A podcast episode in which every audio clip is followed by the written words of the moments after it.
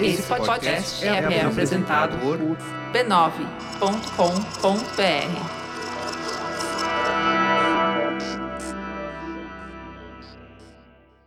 É, hoje tá difícil com essa tocinha. Tosse chata, né? É, essa tosse é ruim. Tosse gástrica é pior. Vamos lá.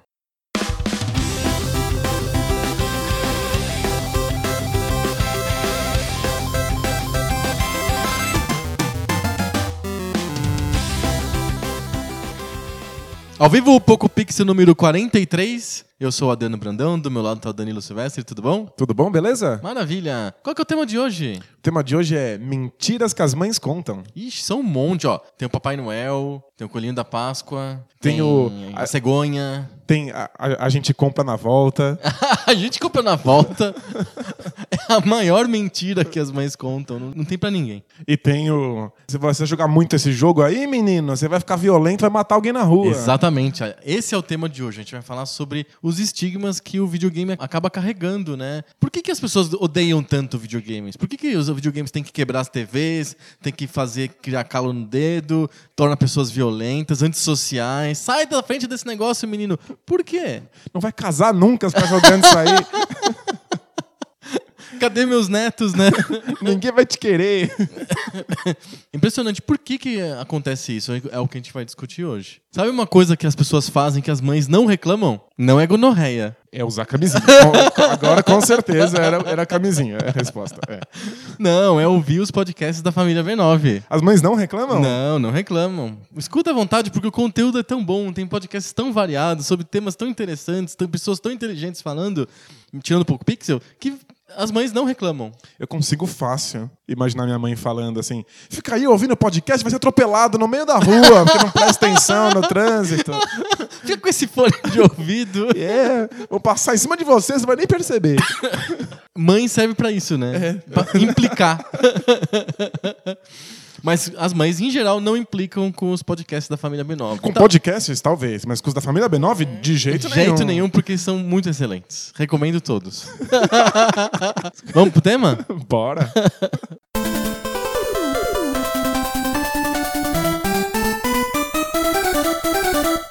Você fica gravando esse podcast, Danilo, aí você não conversa com as pessoas mais, você fica aí só no quarto, fechado, você não tem contato com as pessoas, nem vai casar desse jeito. Fica aí só falando e falando e falando, você não escuta ninguém.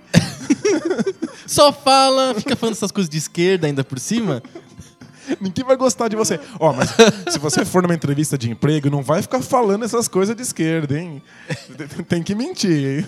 Para de vestir essas roupas vermelhas, por favor. E não fala que você joga videogame, que ninguém que vai contratar alguém que joga videogame. É isso, exatamente. Por que que é isso? Por que que o, o videogame acabou criando essa, essa- esse estigma, ficou malignizado desse jeito? Por que que o videogame fica a causa de todos os, os problemas que uma criança pode ter?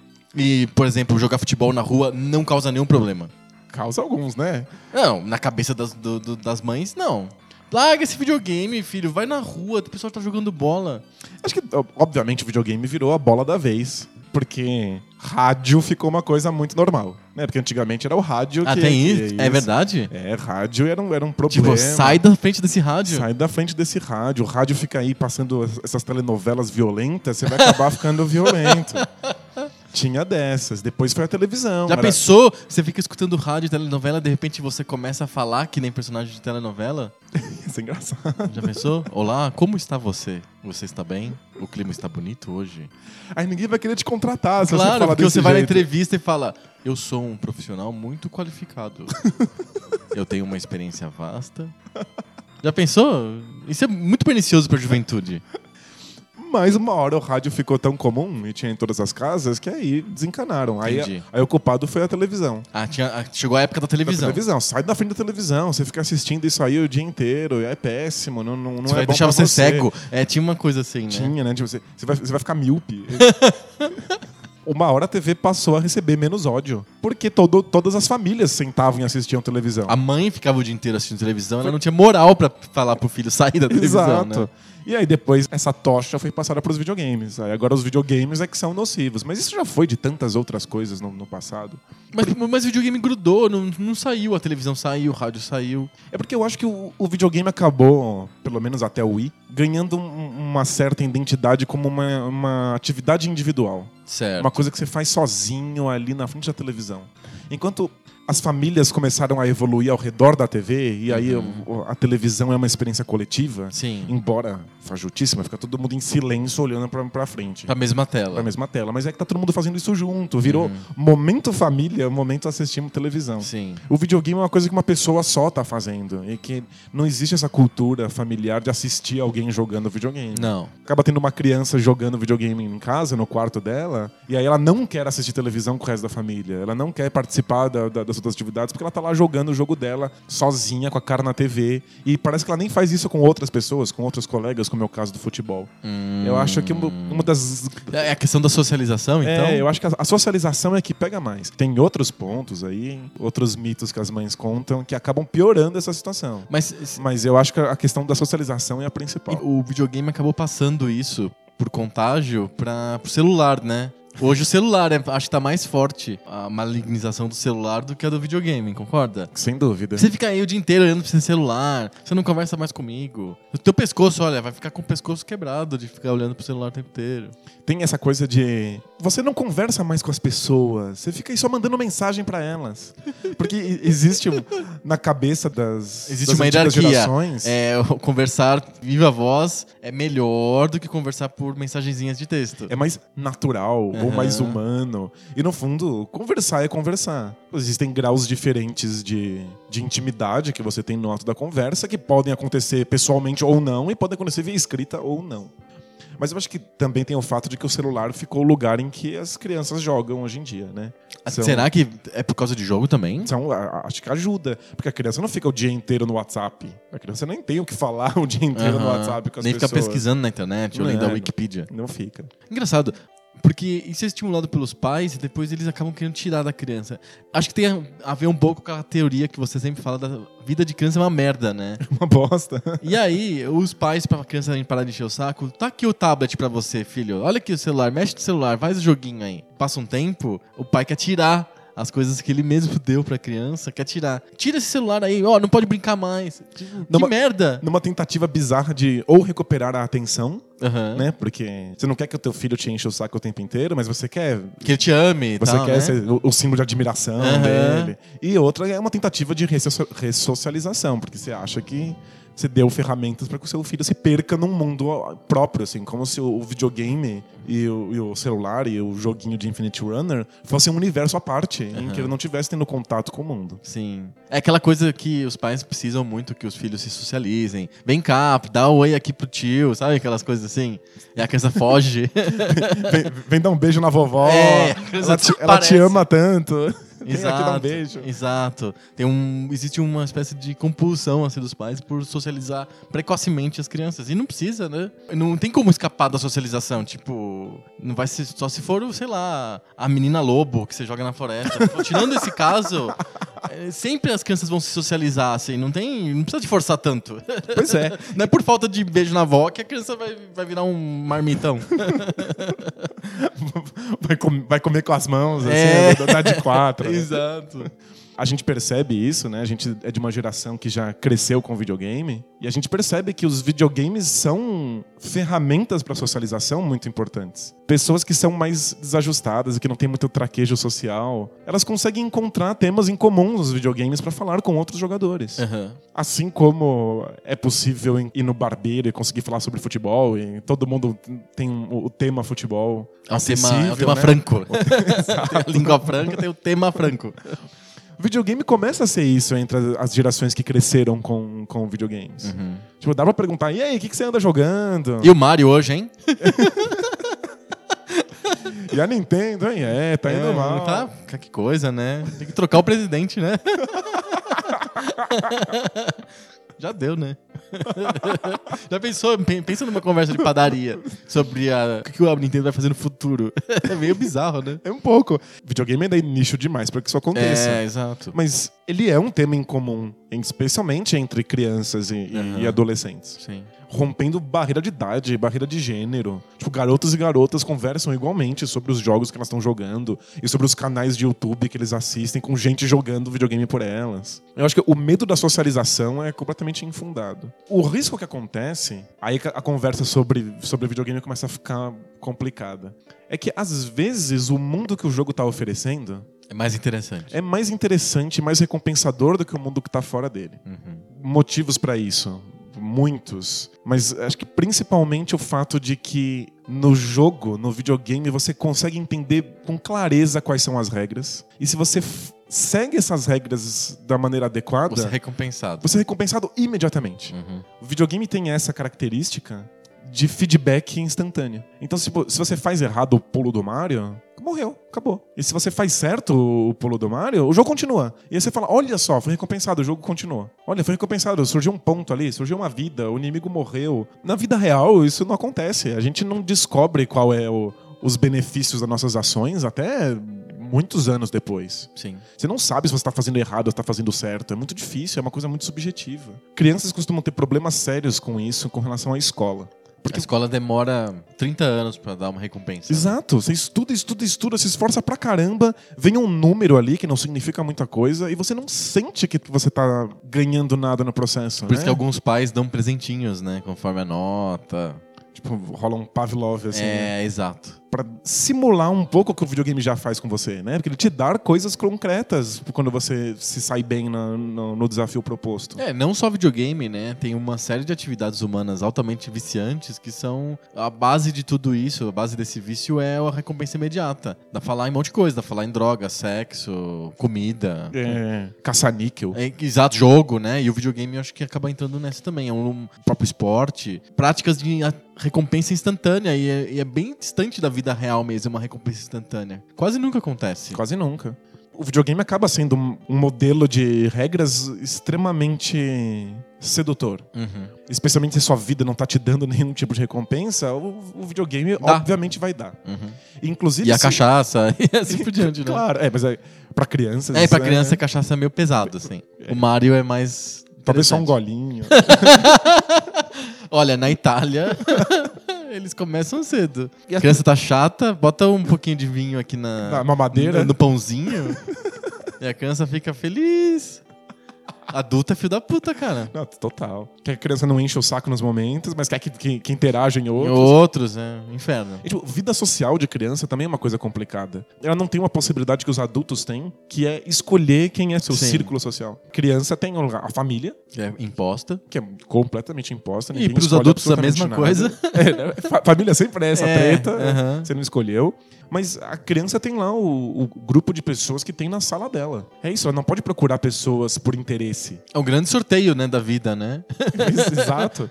E aí, quando ela se descobre jogos online, Ela escolhe as pessoas. as pessoas que estão interagindo com ela, elas têm imediatamente um interesse em comum. Aquele mesmo jogo que ela está jogando. Uhum. Então é muito fácil com que, que você sinta que você faz parte de, um- de uma família mesmo. De um grupo de pessoas que tem algo em comum com você, que vai para além do laço consanguíneo. E aí você pode conversar com, é, com essas pessoas sobre estratégia no LoL ou no Call of Duty. Qualquer coisa. Qualquer coisa. Você pode ficar jogando esses MMOs infinitos. E aí você existe num mundo em que todas as pessoas compartilham do conjunto de regras que você tem.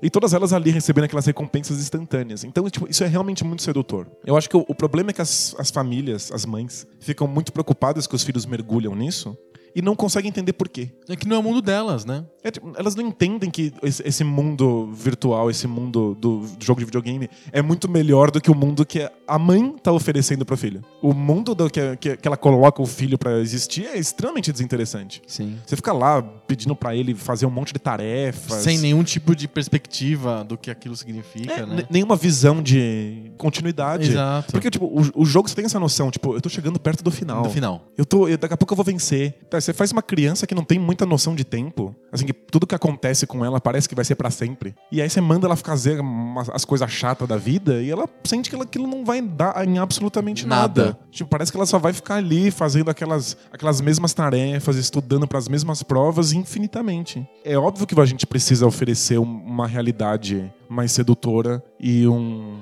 um senso de, de, de tempo melhor. Tipo, mostrar para as crianças onde é que isso vai dar. Por que, que a gente faz isso? Uhum. Qual é tipo, o resultado que isso tem no mundo prático? Sim. Porque senão, os, outros, os, os jogos de videogame são muito mais funcionais no quesito recompensa. Exato. Mas aí, obviamente, as mães têm muito medo disso, de que o filho entre dentro do MMO e não saia nunca mais. Tem várias questões práticas, né? E mães, no fundo, são criaturas muito práticas. Porque elas têm preocupações bastante concretas, nada sentimentais com relação ao futuro das crianças, futuro dos filhos. Se ela tem medo que o filho vá mal na escola, não é porque ela está preocupada com a formação como cidadão, como pessoa pensante, como adulto pleno daquela criança. Não, Como- como tá preocupada crítico. como é, exato, tá preocupada como que essa criança vai ter um emprego, e vai sustentar. Ponto. É a famosa história do vai puxar carroça, né, sabe? Preocupação também com a socialização é também muito concreta. As mães têm medo de que as crianças fiquem antissociais e aí elas façam, façam ligações entre, entre pessoas, entre grupos, acabam ficando isolados e aí tem dificuldade de conseguir um emprego, de conseguir uma posição no funcionalismo público, conseguir um favor ali, aqui, aquilo outro. É uma questão muito prática, muito prática mesmo. E o, o filho ficar no videogame o tempo inteiro, acho que assusta as mães no sentido de não vai estudar, não vai fazer amigos, não fudeu, vai ficar dependendo de mim até velho. Vai ficar aí pra sempre. É, vai ficar essa porra, vai ficar aqui em casa pra sempre. Vai ficar, um- vai ficar adulto e aqui no quarto de, de criança, Jo- né? Jogando videogame. Jogando videogame, né? O, medo do extremo é, é o que leva a esse tipo de estigma. É, é até possível, é até plausível que os medos das mães se concretizem. Tem casos raros de que isso acontece. Em geral, a maior parte das pessoas que entram em contato com videogame não tem, não, sua, não vai acontecer isso. não é. tem sua socialização comprometida. Não. Tipo, pelo contrário, é tipo, quando a socialização é muito difícil, em idades que a socialização é, é complicada, Sim. você encontra caminhos pra se socializar através de um É, assunto em comum. E tem medos bobos, assim. Não vai namorar nunca, nunca vai gostar de menina. Ou de menino, whatever. Ah, não, não vai. É, o videogame realmente castra as É, pessoas. tira todo- todos os outros desejos. né? É, não faz sentido, né? A, a menos que seja realmente um caso extremo, de um desequilíbrio profundo, etc., que acontece um a cada 3 milhões de pessoas. Mas tirando isso, não tem como a socialização, os desejos, não vão ser interrompidos. Porque, de fato, o- os videogames são sedutores e eles te dão recompensas imediatas. Mas eles não têm como te suprir todos os seus desejos. Uhum. Eles não têm como tapar o- o- aquele buraco fundamental que a gente sente de- dentro do Sim, peito. Exato. Então é, é óbvio que o videogame é, é a melhor saída quando você não tem muitas outras saídas disponíveis. Quem é que não tem saídas disponíveis? Nenhuma. Criança. Sim. Tipo, criança tem só um único caminho. E aí o videogame é uma rota de escape sensacional. E além de ser uma rota de escape, ainda é um, um sistema que faz com que a criança explore e tente entender as regras estabelecidas e lide com, com os desafios. Tipo, a mãe tem muito medo de que o videogame não ensina nada. Por isso que as próprias indústrias, né, fazem jogos Educativos. educativos para passar para os pais né, essa mensagem de o seu filho vai aprender coisas muito legais conosco, por exemplo, vai aprender a geografia do mundo, a história do mundo. Veja bem, olha só o Civilization como educativo que é, o Carmen Sandiego, sei lá, o SimCity mesmo se vendeu muito como jogo Ah, educativo. com certeza. A mãe até pode ler alguma coisa dizendo: Não, veja só, os videogames ensinam as crianças a lidar com, com problemas, a solucionar problemas, com desafios. Aí ela vai dar uma espiada, aí o filho tá jogando Doom. É, matando Tá monstros. lá matando um monte de monstros e, e- e dando tiro nos bichos que sangra pra caramba. Ela pensa: Ah, mas tá aí, meu filho tá aprendendo a matar gente. É, eu tô passando aqui na casa e fico só escutando. Tá, tá aprendendo a vencer desafio, tá aprendendo a matar monstro. É, Aí, pra mim, é uma questão de forma, que é um pouco difícil Hum. da- das mães terem noção. explica pra mim. Eu tenho o posicionamento de que o meio é a mensagem. Tá, eu também. Eu sou McLuhaniano, que nem você, assim. High five. Ainda bem que eu não sou o Guga Mafra. O Guga Mafra, quando faz high five, quebra o braço da pessoa. Assim. Já deu um high five com ele? Já. Ok, tô, tô- tô avisado, eu vou tentar. Espero que ele não seja McLuhaniano. Mano. Eu acho que o que o videogame ensina pra você é única e exclusivamente o conjunto de regras, a forma que um videogame tem. E nunca o tema dele. Se você aprende qualquer coisa do tema de um jogo, isso é efeito colateral e completamente secundário. Concordo. Então, o que, que, o que que uma criança aprende quando joga Doom? Ela aprende que quando você morre, você renasce. Isso. Então, tipo, existe um conjunto de regras ali que dizem que não há punição pelo erro. Então ela aprende que ela pode errar o quanto ela quiser, porque não há punição para isso, a não ser uma punição extremamente instantânea que leva você a tentar de novo o mesmo desafio. Isso. Você perde um pouquinho de tempo, vai. Exato. E aí você vai aprendendo como é que essa estrutura funciona. Você aprende que você precisa pesquisar um lugar para conseguir chaves para um outro lugar.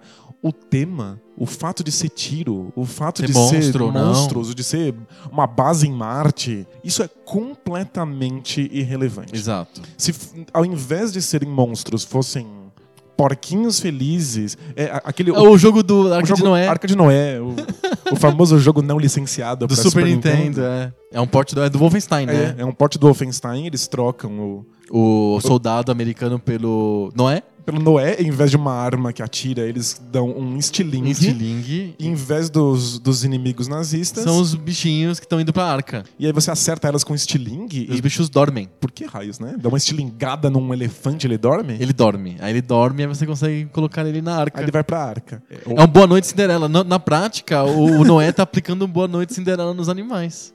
Que Não é uma história bonita? é. Só que não. Mas você bota teu filho pra, pra jogar isso, ele não aprende sobre a Bíblia, ele não aprende sobre a Arca de Noé. Ele aprende É exatamente as mesmas Esses regras. jogos são feitos pros pais. Aliás, é um excelente tema Pra consciência dos pais, porque o pai não ia querer jogar esse lixo. Exato, não, o jogo é muito ruim, mas os jogos de Bíblia, etc, são todos feitos para os pais, assim como os jogos educativos. Em vez de passar mensagens de morte, violência para os seus filhos, passe mensagens da Bíblia. Mas essa mensagem não existe. Não existe. A é. única mensagem que a criança recebe é a mensagem da estrutura do jogo. Ela, ela aprende como é que resolvem os desafios da que aquele jogo propõe. Uhum. É só isso. Pode acontecer, sei lá, no, no, no Civilization, que você, sem querer, aprenda alguma coisa sobre a civilização grega. Uhum. Mas você só aprende porque aquela é a resposta correta para o desafio que o jogo te propõe. Você aprende a lidar com os desafios propostos pelo jogo, só, única e exclusivamente. O resto é efeito colateral. Sim, é perfumaria, né? Não, não, é, não tá no cerne da questão. Tanto é que a maior parte das, da- das crianças, quando tá jogando jogos educativos, Uhum. resolvem as coisas por força bruta. Força bruta entenda dar todas as respostas possíveis até ver aquela que funciona. Tipo jogos de perguntas e respostas, ou Isso. matemática. Ou mesmo o point and clicks, né? Tipo, Aham. é, a criança não necessariamente está aprendendo uma- um- alguma coisa científica, juntando objetos para solucionar um problema. Ela pode tentar na força bruta, porque o que ela está aprendendo, na verdade, é a estrutura do jogo. A estrutura do jogo diz que eu tenho, vou misturar dois elementos e aí usar num- numa coisa do cenário.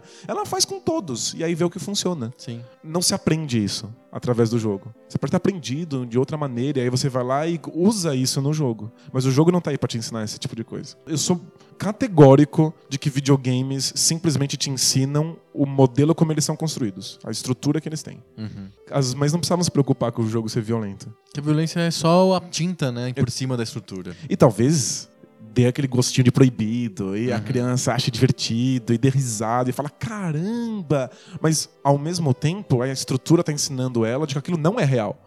Porque toda vez que ela erra ou toda vez que ela mata, ela não tem consequência. Ela simplesmente tenta de novo e faz outra vez. Isso tem uma coisa que a vida real mostra pra gente que se você comete um erro, a consequência é instantânea, né? Sim. Tipo, você faz uma merda, já vem tua mãe lá pra te dar uns tabef.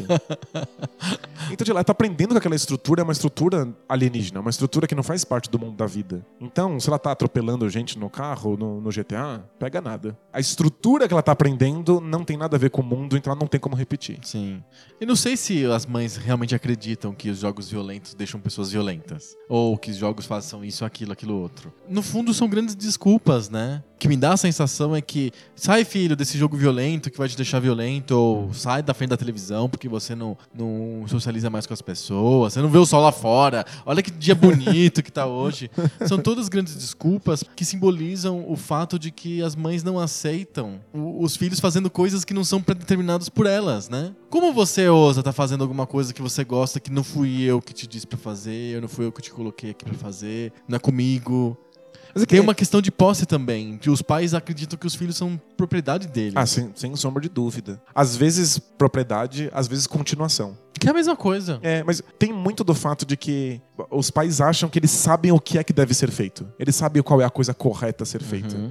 E aí eles querem que as crianças façam a coisa correta ou façam exatamente como eles fazem. E aí, como a gente está lidando com novas tecnologias e novas mídias, e eles não entendem, Não eles não conhecem. conhecem, eles não compreendem, eles não sabem quais são os problemas, quais são as vantagens, parece que é terreno pouco seguro para aquela criança que é sua posse ou sua, sua continuação. Tem a questão, essa questão emocional de posse, essa questão emocional de controle, de você ser um deus para aquela, pra aquela criatura. Porque É. eu acredito que os primeiros anos de paternidade são. eh, Acontece um efeito inebriante de você ser um deus para aquela criatura indefesa, que depende totalmente de Ela você. depende inteiramente, Depende integralmente completamente de de você. Aquilo deve ser um ego boost enorme. Eu não sei, não tenho filho e não saberia dizer com experiência, mas pelo que eu percebo de pessoas próximas de mim que têm filhos pequenos, até 6 anos, 7 anos, pai, ele tem um, ele recebe uma carga de adrenalina por ser tão importante para uma outro, um outro ser, que aquilo é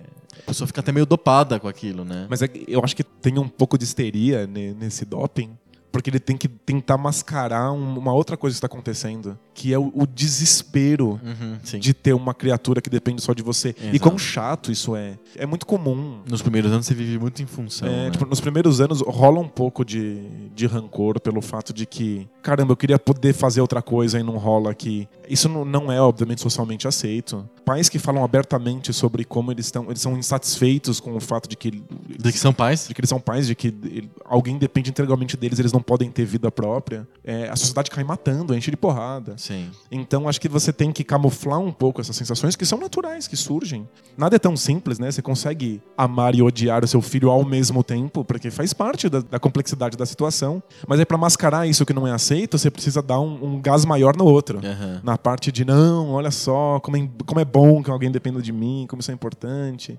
E aí isso acaba chegando a, a- a níveis um pouco. De um controle pouco excessivo, né? Exato. A criança não é uma extensão sua no teu braço, tua perna. Ela é um ser independente que tem vontades próprias, tem ansiedades próprias, medos próprios. E você tá lá perto dela, mas não é, faz parte dela. né? E ela vai encontrar soluções para questões que ela tem que fazem parte da geração em que ela vive. Também. Então, o videogame foi solução para a maior parte dos nossos problemas infantis enquanto a gente crescia. Uhum. Tipo, eu tinha dificuldade em fazer amigos, eu tinha dificuldade de ocupar meu tempo com coisas, tipo, o, estudo não era suficiente, eu dava conta do estudo muito rápido e meus dias eram muito longos. E o videogame foi lá e supriu isso. Os dias são muito longos quando você é criança. criança, né? muito. A gente fica ansiosamente esperando datas comemorativas, do tipo Sim. o Natal e O aniversário, aniversário, X. o dia do índio, porque tipo, o resto não acontece nada, sabe? Sei. Pelo menos no dia do índio, sei lá, vão pintar minha cara. Aham. Acontece alguma coisa, né? Pois é. E aí os videogames tem sempre coisas acontecendo. Os videogames deram conta de várias questões que eu tinha quando, quando criança. Foi mais fácil fazer amigos. Eu ia levava amigos pra, Jogar videogame. pra jogar videogame. E aí a gente tinha algo em comum. E aí a, gente acaba descobrindo outras coisas em comum nesse ambiente seguro Uhum. em que a gente já está fazendo alguma coisa. Mas, obviamente, a, a solução que eu tive quando criança nos videogames não foi a solução da minha mãe. Tipo, não, não, era, não foi a solução que, os, que as gerações antes da minha utilizaram. Uhum. Então parece. Parece um caminho estranho, né? Parece que não é o caminho certo. E quando não é o, próprio, o seu caminho, parece que é o caminho errado sempre, né? É. Nós somos umbigocêntricos demais, né? Então talvez isso se aplique pra gente mesmo. Se um... Eu provavelmente não vou- nunca vou ter filhos, mas se um dia tiv- Não, tivermos filhos. Não tem vontade? Não. Mas se um dia tivermos, é, a gente provavelmente a gente vai acabar aplicando as mesmas, essas mesmas coisas. A gente sempre vai achar que a solução dos filhos é uma solução errada, que nós, do nosso jeito, que tá certo. É, meu filho. Joga aí o porra do Nintendinho aí, que é bom, você vai ver, filho, que é bom pra você. Não, meu filho vai jogar Nintendo. Mas tipo, meu filho vai estar lá preso na realidade virtual, com aquele capacete louco. Eu não vou poder estar vendo o que ele tá jogando. Ele Tá vendo o poder- desespero? Ele não vai poder Esse falar o que ele menino tá aí jogando. Nunca E- vai arranjar namorada desse jeito, com esse capacete na cara. Vai chamar namorada virtual. assim. Sexo virtual. Não, Mas como vai conseguir um emprego no desse VR jeito, com esse capacete na cara? Obviamente que a saída da realidade virtual vai, vai me deixar desconfortável. Com, Aí quando com você de- for usar o capacete virtual, você vai ter que chamar o teu filho pra te explicar como é que, Como é que como funciona. Como é que é isso, que eu não entendo esses monte de botão. Ou, cadê os botões? Não tem botão nenhum aqui, não tô entendendo nada. Tem a ver com o fato da gente se sentir velho, né? Aham. Tipo, que também é uma coisa desconfortável. Sim. Tipo, eu não entendo o que, que tá em jogo. É, tem, Freud tem várias teorias com relação à relação dos pais com os filhos, e uma das relações mais clássicas é a relação do pai com o filho homem, que é uma relação de competição pela mãe e uma, uma relação de de destronamento, né? O mito de Édipo é meio isso mesmo, né?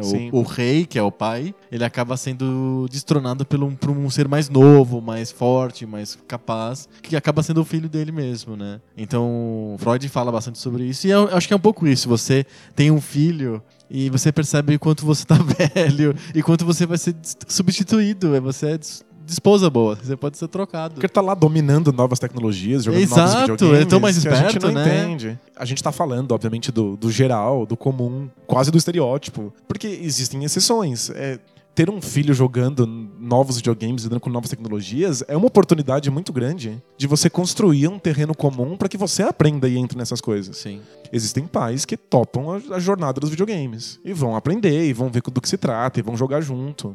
Até porque, se a gente tem tanto medo de que o videogame seja uma experiência que arranque você da vida social, pode ser justamente o contrário. Sabe, os pais podem sentar ao lado dos filhos e fazer parte daquilo e compartilhar esse conjunto de regras e criar vínculos que você não consegue construir de maneira tão fácil numa vida meio geleia sem objetivos, que é a vida normal. Aham. Pai e filho sentam juntos e eles têm como objetivo matar aquele monstro. É um objetivo, né? É um objetivo. Na vida normal, isso meio que não acontece. Parece que uh, o- os pais, o pai tem um objetivo claro de adulto lá, tem que, sei lá, pagar as contas no final do mês. É, é, geralmente é isso. E a criança tem outro objetivo, que no fundo é tipo não morrer de tédio até o final do mês. É bem isso, sempre e, é isso. E os objetivos não se cruzam, e aí parecem que as vidas são muito distintas. Uhum. Você não tem aquele senso de irmandade de fazer parte de um grupo que tem uma intenção única. A família, ela não, ela não tem um, objetivo claro que una todos os indivíduos. Às vezes parece que foi simplesmente azar. Parece que simplesmente aconteceu dessas pessoas é estarem gran- aí é no mesmo sorteio, é. é, no mesmo Parece que elas têm uma ligação geográfica.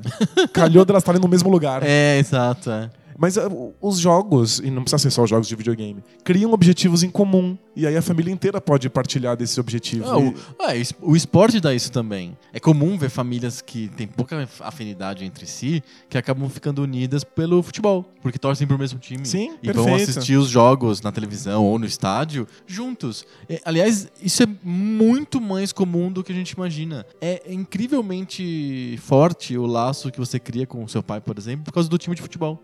Às vezes é o único que você tem. Você não tem outra conversa. É que os objetivos individuais, eles são, eles são muito sortidos, muito avulsos. Exato. Você não tem como, como compartilhar de, de todos eles. Até você pode dar sorte e de ter muitos interesses em comum. Mas isso é sorte, Sorte. mesmo. Uhum. Tem que, tem que ser tipo na, na roleta russa da vida. Exato. Então, Mas o, o jogo ele cria um objetivo fictício que todo mundo consegue olhar pra ele e falar assim, ok, eu vou fingir que eu me importo com esse. Exato. É fingir mesmo, assim. Essa capacidade humana incrível de levar a sério a coisa menos séria do mundo. Que é tipo, se meu time de futebol vai ganhar ou não. Se eu vou conseguir fechar o Super Mario Bros. ou não. Exato. É, tipo, é tão desimportante e a gente consegue dar toda a importância. O Ruizinga comenta que o jogo não, não tem nada a ver com o mundo da vida, mas ele é muito sério. Tipo, a gente lida com ele com uma seriedade muito grande. E os videogames podem ser isso. Eu, eu, eu sempre comento aqui, já comentei outras vezes, daquele experimento de um pai que fez toda a história da- da- dos videogames, Videogames. com o filho. Sim. Começou quando o filho tinha 4 anos, com Atari. E ele colocava o controle na mão do filho para que ele jogasse um, um pouquinho. E quando o filho não entendia alguma regra, ou não conseguia passar por alguma parte, ele passava. E eles iam trocando de controle. E aí ele cresceu um pouquinho, e aí veio o Nintendinho. E eles fecharam os jogos mais difíceis do, do Nintendinho, Ninja Gaiden, Mega Man Aham. Trocando de controle. Cada um jogava uma fase, cada um jogava uma vida. Não só o filho tem um conhecimento sobre toda a história dos videogames, agora pode se fechar na realidade virtual lá, sabendo como é que a gente chegou até aqui, o que dá um outro sabor. Mas eles também criaram um vínculo, eles têm uma, uma relação de afinidade. Tipo, o videogame se tornou uma, uma experiência social de Como o futebol carinho. é pra muitas famílias. Pois é. Ou como é assistir televisão. Sabe? Acompanhar um reality show e ficar torcendo pra ver quem, Quem é o campeão? quem é o campeão. A importância que os videogames têm de criar esses, esses objetivos fajutos comuns e não simplesmente individuais, não necessariamente individuais. Mas os pais não têm muita noção disso. Não. Mas Acho o futebol, ó, vamos lá. A gente tá falando de futebol como um, um bonding de, entre famílias, entre pais e filhos, e é uma coisa que acontece muito, muito no Brasil. Ninguém reclama de você estar assistindo futebol. É normal você assistir futebol, certo? Certo. Falar, ó, eu, eu tô de roupa, eu tô de uniforme do São Paulo hoje aqui gravando, porque hoje de noite tem um jogo de São Paulo, na Bolívia. Devia ser um jogo super fácil e não, não tá com cara que vai ser um jogo fácil. Então já tô preocupado. Ah, já, já, já se uniformizou já. Já tô uniformizado e eu vou pro. Eu vou viajar hoje e vou tentar assistir no interior o jogo, vai ser engraçado. Enfim, ninguém reclama, não é esquisito, assim, que- querer ver o jogo, por exemplo. Se eu ir pra casa do meu sogro e falar, ó, eu vou assistir o jogo, ok. Vai entender Mega normal. Ah, eu tô saindo aqui, eu vou sair aqui da mesa rapidinho porque eu vou assistir o jogo de São Paulo. Ótimo. Agora, se eu falar, você me dá um pouco uma licença que eu tenho que terminar o Battletoads, que eu tô parado na, na fase dos canos, eu sou louco, né? Mas eu poderia falar outras coisas. Eu podia falar, ó, eu tô indo ler um livro. Hã? Você vai, você vai sair aqui do convívio familiar pra ler um livro? É que, Ou pra escutar uma música? é que quanto Pra mais. ver um vídeo no YouTube, escutar um podcast. Olha, eu vou escutar lá o podcast, eu já volto. é. É, todo mundo acha isso super estranho, ninguém entende. Futebol não. Olha, eu tô assistindo o jogo em São Paulo. Ah, ótimo. É que Quer quanto, uma cerveja? quanto mais coletivo for o objetivo, quanto mais esse, esse obje- né? esse objetivo for social, ele inclui mais pessoas, então Uhum. a, gente, a gente entende o que está acontecendo. Tipo, o objetivo de, de acabar um livro é só seu, e o de acabar o jogo é só seu. Uhum. Tipo, poucas pessoas podem participar disso e, portanto, poucas pessoas podem se relacionar com, com essa questão. Tipo, você está abrindo mão do convívio social para fazer essa coisa individual, parece que você está sendo egoísta. Sim. Agora, o, o jogo de futebol é uma coisa coletiva. Parece que você está abrindo mão do- da experiência social da família por uma experiência coletiva ainda maior. Com a família São Paulina. Exato. com todos os São Paulinos do planeta que estão assistindo isso é ao uma mesmo comunhão tempo. via TV, via satélite. Esquisito, né? É. É, é- é uma, é uma comunhão conceitual, mas a gente consegue entender que você não tá fazendo isso sozinho. Uhum. Olha, eu, eu preciso sair aqui do jantar porque eu vou jogar um MMO ali junto com todos os outros Ninguém aceita. 8 milhões de jogadores de World of Warcraft. Isso. Isso não, isso não vai ser aceito. Não essa, é aceito. Essa coletividade ainda que não é entendida. É, não é, mas é que é, talvez por uma questão de tempo, né? O futebol tá aí desde o, desde o final do século XIX, né? Já, as pessoas já estão acostumadas com a existência dos clubes, com o fato das pessoas torcerem para um clube específico e quererem assistir os jogos, acompanhar, comentar, gritar. Gritar no futebol é, é socialmente aceito, né? Se eu tô jogando videogame e o Ninja Gaiden caiu pela centésima vez no buraco, e eu grito, ah! As pessoas falam, é louco.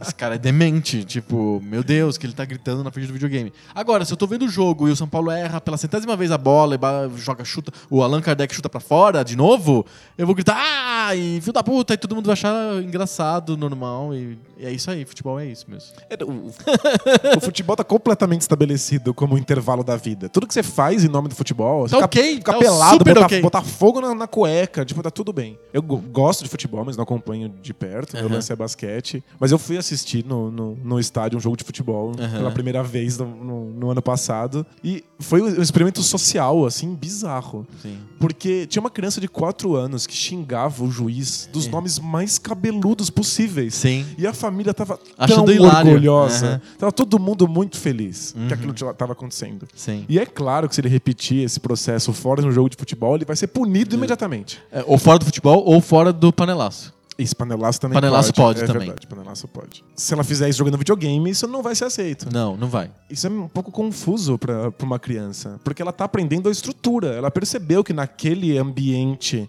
que não é relacionado com a vida, em que tá acontecendo um jogo que tem duração determinada, ele pode falar palavrão. Quando ele volta pra pra essa mesma estrutura, jogando Ninja Gaiden, ele gostaria de poder xingar e Claro, e- não e pode. Não é- pode. É, repreendido. A mãe fala: Que isso? Que boca é essa aí? Você tá xingando aí na televisão? Futebol pode. Falta uma compreensão maior social, e eu acho que a gente está caminhando em direção a isso. Eu sou Otimista. otimista, né, nesse sentido. Mas falta uma compreensão social maior do que é o jogo, do papel que o jogo tem em sociedade. Não o futebol, mas o jogo em si. Jogo O- abstratamente. É, o jogo de tabuleiro, o, o jogo de videogame, a- as palavras cruzadas o- e o jogo de futebol. Tipo, quando a gente tiver uma compreensão maior sobre o papel que isso tem, quando a gente der pro, pro jogo o espaço que ele merece em sociedade, a gente vai começar a respeitar mais a criança que joga videogame sem parar e o, o RPG online. Talvez as famílias co- comecem a jogar, acho que tá entrando isso na, na nossa cultura, isso já é mais comum na Europa. Os jogos de tabuleiro sendo esse vínculo familiar que se Entendi. constrói muito mais do que a sabe o que eu acho? televisão. É, eu acho que tem um, um componente um pouco diferente, eu acho, na minha cabeça. Os jogos são aceitos na sociedade tranquilamente. Os jogos de adultos. Os jogos de criança, não. Qualquer atividade de criança é sempre marginalizada na sociedade. Qualquer atividade de criança. Tem então, razão. por exemplo, os adultos se reunirem e fazerem o pôquer das terças é super adulto. É uma coisa masculina. As pessoas fumam charutos, porque é, elas não fumam normalmente no dia a dia, mas no dia do poker elas fumam charutos. Elas tomam whisky. E elas apostam dinheiro verdadeiro, assim, naquilo lá. é um jogo, mas tem coisas reais envolvidas, é uma coisa muito adulta. É, ir para Las Vegas é adulto, entre aspas, né? Futebol é mega adulto. As Olimpíadas são super adultas. Isso, as, atividades de adulto, jogo do bicho, sei lá, qualquer coisa, são consideradas coisas adultas. O truco, as pessoas vão no bar, botam, abrem aquela mesa de plástico na calçada, enquanto passam os carros, eles estão gritando lá, ah, truco! É tipo. Sabe jogar truco? Não, não sei jogar truco. Você se dedurou. É, eu não tenho a menor ideia como que é truco. Assim. Eu só sei os gritos assim tenho a menor ideia. Eu, eu, passei pela faculdade de comunicação e não aprendi nem, nem nada, nem truco. Assim. Tipo, foi um fracasso. Gente. Não, é ridículo. As pessoas aceitam, porque são atividades de adultos. Se aquilo parece de criança, como um, um banco imobiliário ou como videogame, existe uma desconfiança. Eu já vi casos assim, de adultos se reunirem para jogar banco imobiliário. Parece normal, mas sempre vai ter alguém achando. Hum, por que a gente não joga buraco? cartas, sabe? Porque agora acho que tem jogos de tabuleiro mais voltados para adulto. O Banco Imobiliário tem mesmo um estilo Mas aí é, é, um, é, um, adulto que não é bem adulto, que é o nerd. Ele é uma categoria geleia, assim. Você é um adulto que é infantilizado, né? É porque, ao, ao meu a, ver... As pessoas, o padrão do pensamento, do conceito de nerd pro ser humano comum, pro afegão médio, é, é um, um, adulto infantilizado. O cara fantasiado de com camiseta do Flash nada mais é do que uma criança, só que ele tem 35 anos. Eu ia te perguntar se você não achava que os, videogames estavam se tornando coisa de adulto, no sentido de que os adultos lidam com isso com, com naturalidade que, que, faz parte do cotidiano deles. Eu, eu acho que adultos jogam videogame e esses adultos que jogam videogame são vistos pelos outros como nerds, que, o que significa que são adultos infantilizados. Tá, e... Adultos deveriam jogar truco. Que... Buraco. Mas isso vai, isso vai mudando, não? Tipo, Talvez. Gera... Acho que a geração de 30 anos agora, tipo, todo mundo, os, os, os, adultos de 30 anos jogam videogame naturalmente. Não, eu tenho certeza. É... Não, não acho Ainda eles... não todos, eu acho. Não acho que eles se veem como infantilizados por isso, nem são vistos como não, infantilizados não. por isso Será? pela geração deles. Não sei. Na minha infância, eu tenho 38, né? Então, quase 38. Na minha infância, nem todo mundo jogava videogame. Existia uma divisão mesmo, clara, entre os que gostavam de videogame e os que batiam bola. Então, entre os adultos, isso continua. É, é mais comum, tem muito mais adultos da minha idade jogando videogame do que adultos mais velhos, de 50 anos, por exemplo, jogando videogame. Porque para eles, eles já eram um pouco mais velhos quando os videogames surgiram né? é, na época. Eu não, eu, eu tava na idade certa para gostar de videogames, mas muita gente que tava na mesma idade que eu não gostava de videogames viu videogame, jogou videogame, mas não curtiu tanto. Tava em outra, assim, não tava em outra vibe. E aí quem ficou associado com o gosto de videogames na, é, na época era esse pessoal mais tímido, mais recatado mesmo, mais belo e do lar e coisas desse tipo.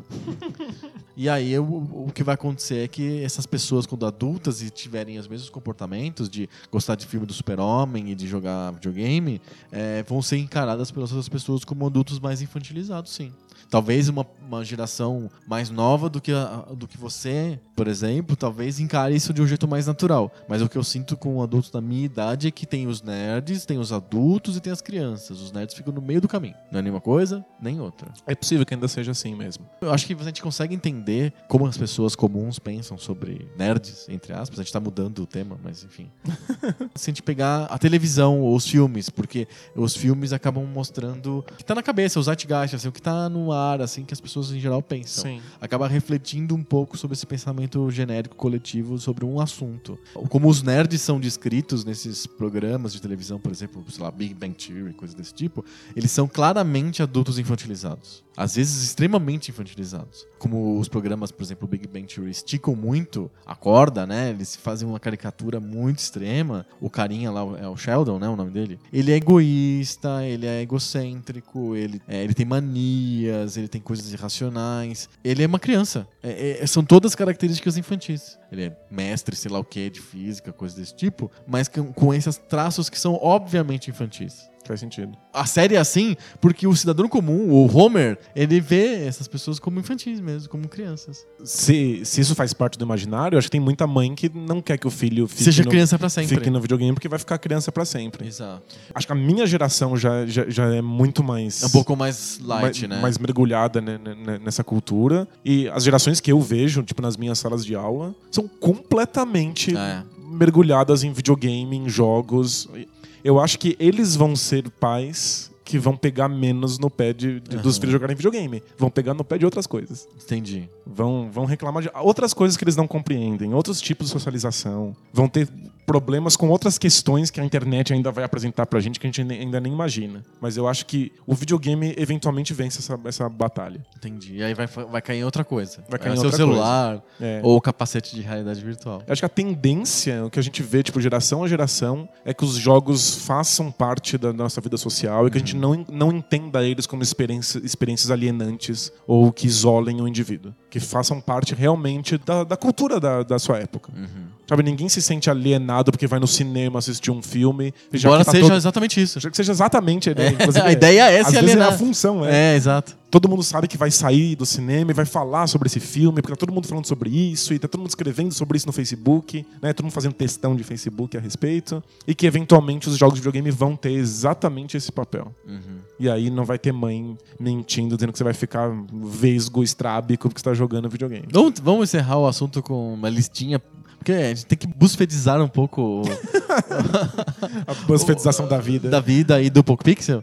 A listinha das mentiras que as mães contavam sobre videogames. Por exemplo, deixa cego, Deixa cego, deixa míope, deixa vesgo. estraga a TV. Est- Estraga a TV é ótimo. É sensacional. Essa era muito comum. Especialmente nos primeiros videogames, quando as pessoas não entendiam direito o que, tá, que, Que tá magia era acontecendo, aquela, é. né? Você tá controlando a imagem que aparece na televisão, né? É, Que feitiçaria é essa? Então estraga a TV. Só pode estragar a TV, né? Estraga a TV. Ficar muito tempo naquele videogame, estraga a TV. E não podia. A gente, ia ficar cego, a gente tinha que sentar perto da televisão por causa do. O controle é curto. É, o fio do controle. É, Hoje em dia exato. não faz, não faz Não mais faz muito sentido. Vai ficar sozinha, vai ficar alienado, vai ficar violento. Ah, vai ficar violento é fantástico. Você fica aí matando monstro o dia inteiro, vai ficar violento. Depois vai, vai acabar brigando comigo. Vai, vai vai gritar com a sua mãe. Vai né? querer me bater. Exato. não estuda, não gosta de mais nada, não tem, não tem outro interesse. Se você é. RPG, vai, vai, começa, vai virar satanista. É verdade. Depende do jogo que você joga no videogame, tem dessas. Tem dessas, é? Tem dessas. Você vai virar satanista. Fica jogando jogos de terror. Gente, a imaginação das pessoas é muito fértil, Impressionante, né? né? É uma coisa muito fértil. E, e as mães acabam influenciando um monte de gente, né? É, a gente até fez um podcast específico sobre isso, que foi o podcast Tabu. Políticos embarcam nessa onda das mães, né? É porque- Elas querem, eles querem surfar nisso aí, né? É porque as, as mães são o público-alvo, né? Exato, são As bom- ca- bons eleitores e bons espalhadores de opiniões. As né? crianças, elas são excelentes consumidores. Uhum. Então elas são um público-alvo quando você quer vender mercadoria. Mas as crianças não votam. É, Se você quer vencer o discurso político, você tem que deixar os pais felizes, não as crianças. nos Estados Unidos, no Brasil, em todos os lugares do mundo, teve políticos embarcando na onda de malignizar os videogames, ou os RPGs, ou whatever, qualquer coisa. Co- Jogos que separam do mundo da vida. né? Sim. E que não sejam consumidos por adultos, né? Exato. Se bem que até, às vezes surgem moralismos com relação a coisas de adultos, né? Por exemplo, proibir o jogo. Mas não aí- tem cassino, porque o cassino leva as pessoas à ruína. É, mas eu acho que. É, uma- é um moralismo, é um julgamento moral que tá acontecendo ali. É, mas eu acho que tem, tem a ver com a compreensão de que algumas pessoas não conseguem dar conta disso e elas têm um estrago econômico muito grande. Pelo menos é tipo a justificativa para que o Brasil não tenha bingo. Isso arruina a, a vida econômica de- das As famílias. pessoas perdem as- a poupança por Isso. causa do, do bingo. Esse é o ponto. Não é porque o, o jogo é ruim em si, tem uma estru- estruturalmente nocivo. Mas, é tem porque uma tem base dinheiro assim. envolvido. Tem é. uma base assim. Mas o pessoal joga na Eu acho, aí é um outro debate. Eu sempre acho que as ideias começam com julgamentos morais, não terminam com julgamentos morais. Então, primeiro a pessoa pensou assim: esse bingo faz a pessoa ficar inebriada. Então, isso é errado. Ela tá fora de si. A maconha deixa a pessoa fora de si. Isso, tá errado. Qualquer coisa, o videogame, a música rock, sabe? Qual- Qualquer coisa que você quiser, eleja, pick one, fazer um julgamento moral em cima daquele prazer que a pessoa tá sentindo. É- E aí você vai inventar outra desculpa, do tipo, ah, mas aí a pessoa fica pobre quando vai no bingo. Ela pode se arruinar quando ela vai no cassino. Sempre tem uma desculpa a posteriori. Primeiro acontece um julgamento, o julgamento moral. moral. Em geral, os julgamentos morais são sobre coisas que inebriam Claro. Isso. Tiram a pessoa do normal guiado pela sociedade, né? E isso também envolve a máscara e a interpretação. Uhum. O fato de que culturas an- ancestrais e culturas indígenas dão muito valor para as máscaras e para os personagens e as culturas que a gente chama de culturas modernas, em geral, fazem justamente o contrário. Elas proíbem que isso aconteça. Interpretação e se vestir de alguma coisa, se tornar algo diferente daquilo que você é, é uma coisa que você faz no carnaval, que é tipo um intervalo do, do mundo De- total. deixaram, deixaram, né? Isso. E no teatro, que tem um espaço muito delimitado. Então, tipo, existe um, um medo político daquilo que nebria e daquilo que simula, daquilo que faz você se sentir aquilo que você não é. Exato. O baile de máscaras. Mas isso é uma questão política. Esse julgamento moral tem, tem base política e aí a gente teria que entrar em outro debate. Exato, com certeza. Muito bom. Acho que a gente conseguiu pegar vários aspectos desse tema, que é um tema complexo, um tema bem interessante, que é o tema de por que, que as pessoas não gostam de videogames. No, no fundo é por que as pessoas odeiam os videogames, né? Algumas delas. É. É, boa parte das pessoas odeiam os videogames, tem preconceito contra videogames, a gente tá tentando entender por que disso. Acho que foi bem legal. Deu pra dar uma, uma- umas primeiras pinceladas sobre o tema bem interessante. Se tiver alguma mamãe aí ouvindo. Por favor, mandem comentários. Pixel. Exatamente, mamães que têm filhos pequenos que talvez já estejam começando a se interessar por videogame, com certeza se interessando por celular, tablet. Definitivamente. Definitivamente. Então, manda seus comentários pra gente. Gente tá louco pra escutar também o outro lado. Acho que pode ser bem interessante pra pra enriquecer a nossa conversa. É isso aí. Fechamos? Debate de bolso? Debate de bolso. Bora!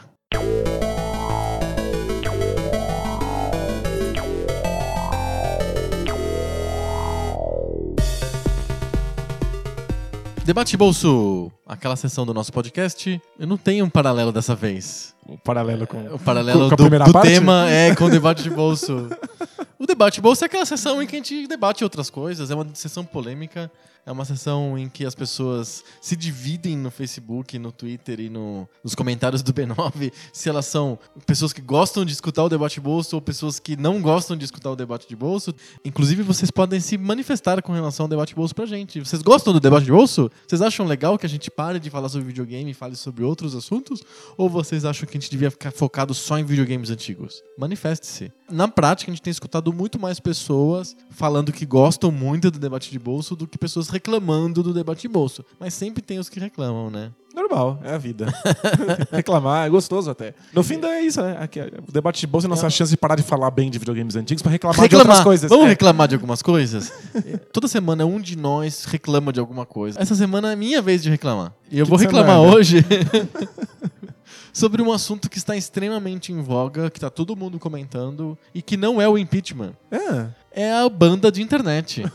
Algumas operadoras começaram a externar a sua vontade de tornar o uso de internet na banda, banda larga residencial limitada, ter uma quantidade de dados que você consegue trafegar estabelecida em contrato com o operador de telefone. Tenho lá minha operadora lá em casa que eu tenho um contrato que é de 100 gigas. Eu nem sabia que existia isso. Quando eu li essas notícias todas, eu fui pesquisar e eu descobri que o contrato que eu assinei alguns anos atrás era limitado em 100 gigas. Se você passa de 100 gigas, Ele diminui a velocidade. já aconteceu? Nunca aconteceu, eu fui ver o extrato, porque é obrigado por lei a ter o extrato de consumo. Mó chato eu descobri a página que tem a lista lá de tudo que eu fiz na internet, em termos de volume de dados trafegados nos últimos anos. E aí eu descobri que eu passo longe dos 100 gigas. Eu fico, tipo, os piores meses foram meses de 60 gigas. Eu acho que eu tava muito louco por Netflix naquele período e acabei consumindo mais. Mas em geral fica em torno de 30 gigas, 40 gigas. Eu, eu sou um consumidor light de internet. No celular, não. Eu não paro de comprar o maldito pacote de gigas adicionais. Que desgraça. Sim. E as, as operadoras começaram a falar que vão exercer esses limites. Algumas operadoras já fazem isso, não é o caso que da- a que eu tenho em casa. Algumas outras operadoras falaram que vão, no ano que vem, começar a fazer o, o controle estrito dos limites que elas já, já está escrito nos contratos que são feitos a partir de 2016. Isso gerou um baita debate na sociedade, porque ninguém estava acostumado com isso, as pessoas acreditavam que a internet residencial era infinita, o modus operandi das pessoas com a internet residencial sempre foi esse. A internet móvel, todo mundo fala, ah, não vou assistir esse vídeo agora porque eu tô no 3G. É, vou, vou, vou comer minha banda. É, todo mundo já associou o uso de 3G, 4G com limites. O residencial não. Então é, eu vou assistir vídeo do YouTube enquanto o meu PlayStation atualiza, enquanto eu baixo o torrent. E normal. E agora surgiu essa possibilidade, tá o mó bafafá. E aí tá todo mundo chorando, tá fazendo baixo assinado, tá falando com, com os deputados, tá falando com o governo, tá falando com a Anatel. A Anatel é o cara que tá menos se importando com o que as pessoas estão falando. O presidente da Anatel acabou de falar que acabou o mundo da internet ilimitada e que as pessoas que queiram jogar joguinhos que não usam internet. E aí começou os memes, né? Na internet todo mundo começou a replicar piadinhas do tipo uma peteca. Vamos jogar jogos que não usam internet? Uma foto da peteca. né? E assim por diante. As mães devem estar adorando, né? Usando o tema do, do, debate principal. As mães adoram esse mundo sem internet, né? Pois é. Adeus MMO. É, agora é só peteca, bola na rua. briguinha. Lutinha. Vamos brincar de lutinha? Porque... Não, isso mãe não gosta, porque você pega no olho. É, mas fica cego, né? Você pega no Nossa, olho. as mães ficam muito preocupadas com a com saúde olho. visual, né? É. Dos filhos, né? Nossa, olho é um bagulho sério.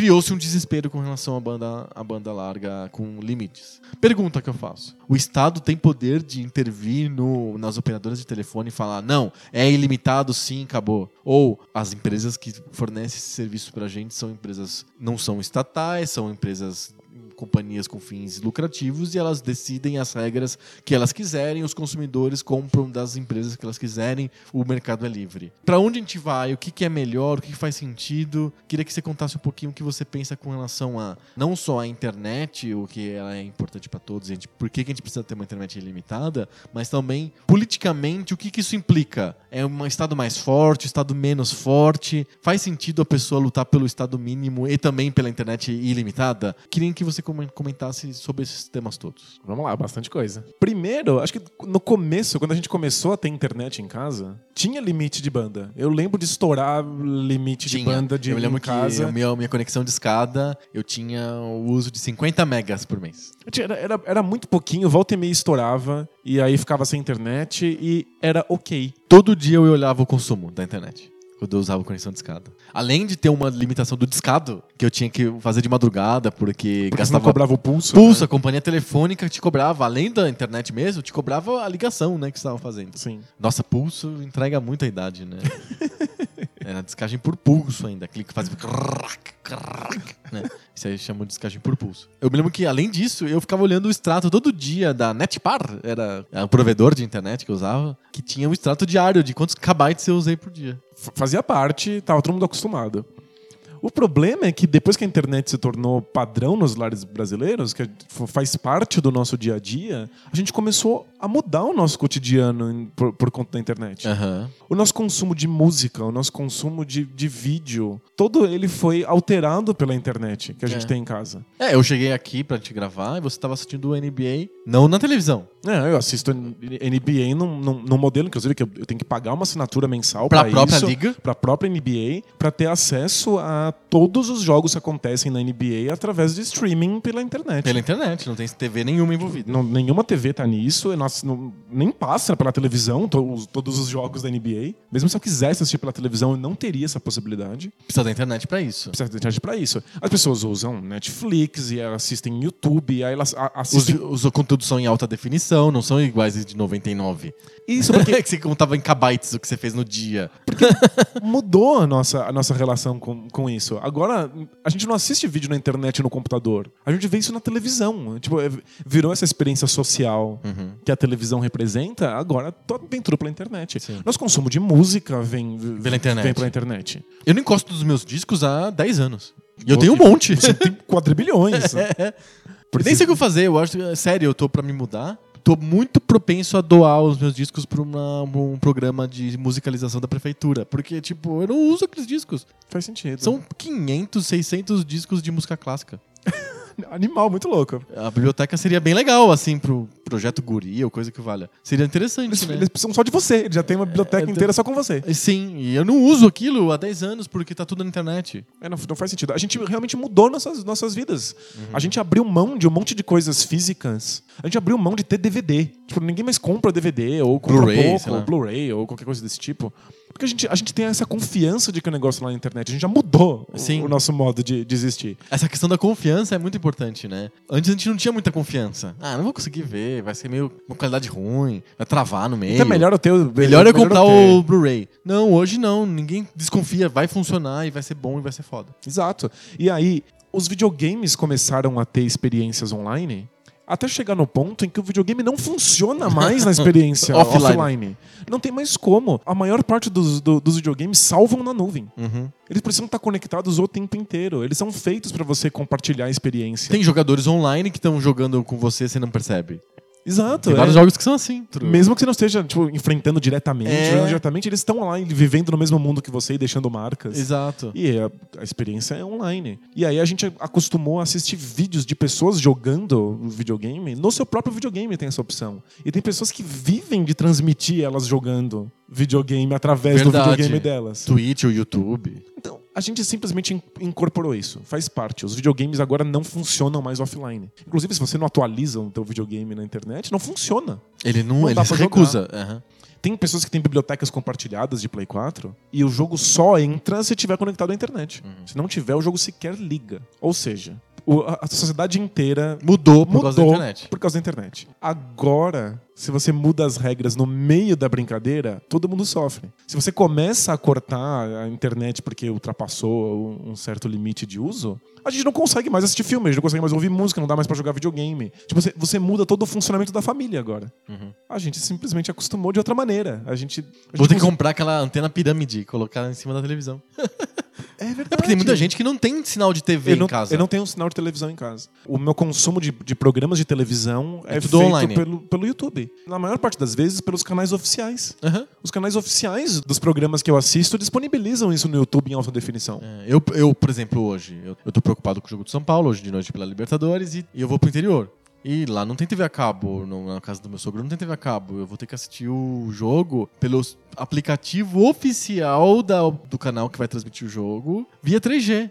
E o 3G é segura? Vai, vai, vamos ver se funciona. Não tem um Wi-Fizinho? Não tem. Eu assisto Masterchef religiosamente toda semana. Inclusive a temporada nova que eu parei. Inclusive- eu larguei esse vício. Não, eu, tô- eu não consigo. Eu sou mais resistente com essas coisas. Eu tô firme e forte. É. E aí eu assisto pelo canal do Masterchef Brasil oficial no YouTube, no oficial da Bandeirantes, lá A própria em, Band coloca em, acabou. al- em alta definição, sem as propagandas tudo mais, muito melhor. Até porque se, com propaganda leva 8 horas o programa, né? Mas Nem, nem vou comentar sobre isso. É, então. Passa 11h30 e vai até 2 da manhã porque tem, Tem- a prova, não sei o que, dura duas horas e tem propaganda no meio. Pois é, então aí na, internet ainda me facilita a vida, ainda dura Pode menos tempo. num horário mais decente. Num horário decente, sem, sem tanta interrupção. Sim. Então a gente abriu mão de coisas. A gente abriu mão da televisão, da antena, da TV a cabo, da coleção de CDs. Então, se você muda as regras do jogo, o estrago é muito grande. Não tem como a gente aceitar que isso aconteça. O problema é, no livre mercado, Uhum. as empresas fazem o que elas bem entenderem. Com o pressuposto de que os consumidores também fazem o que eles bem entenderem. certo? Exato. Então, Os consumidores não foram livres pra cortar a TV a cabo? exato. Eles cortaram a TV a cabo. Tem um, é um movimento muito forte, não é. Tô falando de Brasil, tô falando do mundo inteiro. Nos Estados Unidos tem uma quantidade enorme de pessoas que são os cord cutters. Eles tiram a TV a cabo, eles desinstalam a TV a cabo e ficam só com a internet. Não tem a- sem TV nenhuma, só com a internet. É, isso sou eu. Não tenho nenhum Tem até um sistema que teve um caso famosíssimo nos Estados Unidos de uma empresa que se especializou em transmitir o sinal da TV aberta via internet pra quem não tem antena, não tem nada em casa. Perfeito. E aí deu maior treta, entraram na justiça, porque o sinal não deveria ser redistribuído por ninguém, porque o sinal pertence à CBS, à NBC, à ABC, coisas desse tipo. E aí eles falaram: não, mas o sinal tá no ar, Ele é aberto. É, é aberto, tá no ar, eu tô transmitindo. Ah, mas tem uma questão assim, essa a legislação.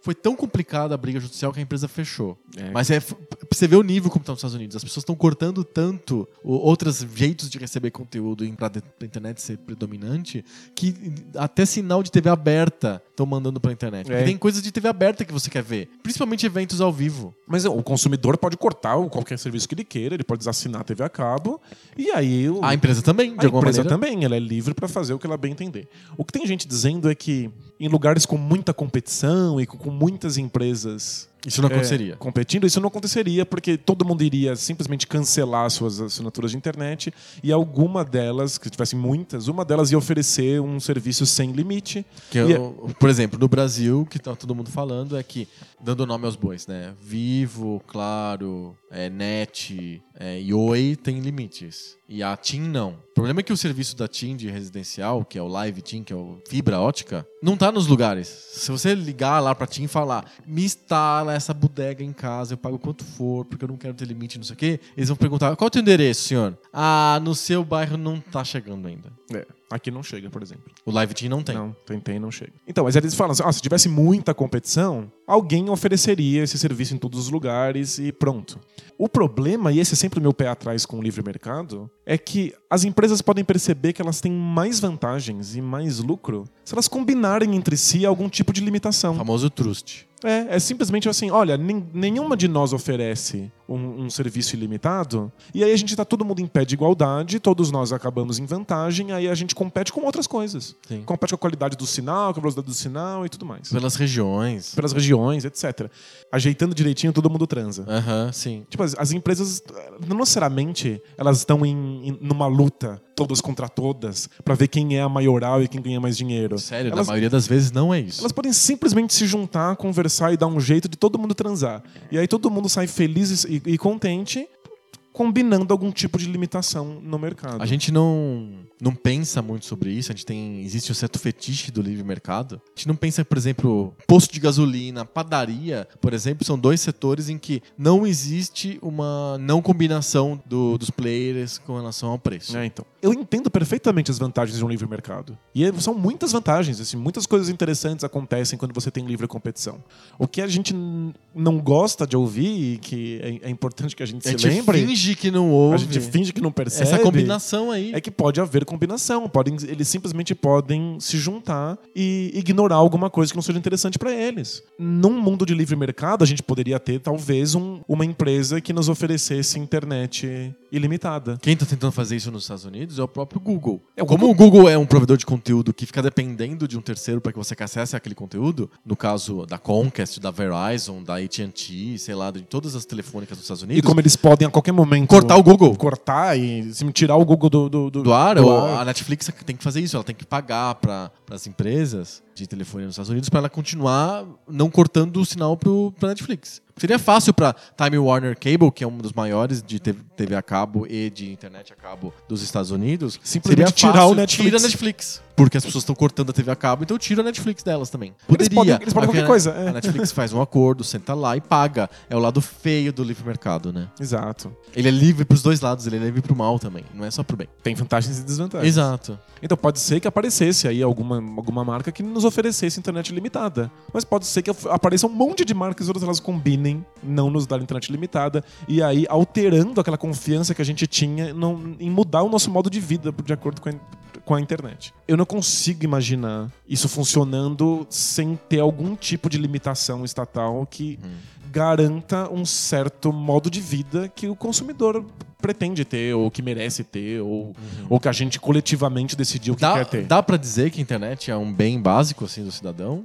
É um direito fundamental da pessoa humana? Assim como alimento e segurança e educação e saúde? Acho que não. Não, né? Não, acho que a- ainda não. Que nem energia elétrica é um direito fundamental do cidadão, sabe? É bizarro isso, É. né? Acho que eventualmente energia elétrica e internet caminham pra ser, mas ainda falta muito. Quando for um requisito básico para o acesso à informação e o exercer a sua posição política. Uhum. Quando a gente tiver escolhas políticas via internet, ou quando esse for o teu único jeito de receber conteúdo, de receber informações mesmo sobre, sobre o Estado e sobre a votação, e sobre as eleições. Sim, exercer porque- cidadania. Exato. E aí, eventualmente, a internet pode ser um, Um, um direito, direito, básico, fundamental, é. né? Mas por enquanto não é. Mas eu só acho que se a gente decidiu coletivamente que o acesso à internet, caso aconteça, É importante, relevante? é relevante que seja de tal maneira, o Estado teria que intervir e fazer com que isso acontecesse. Aham. Sinto muito, ninguém vai poder fornecer internet se não, não tiver essa- o acesso ilimitado. Ou se o acesso não for muito gigante.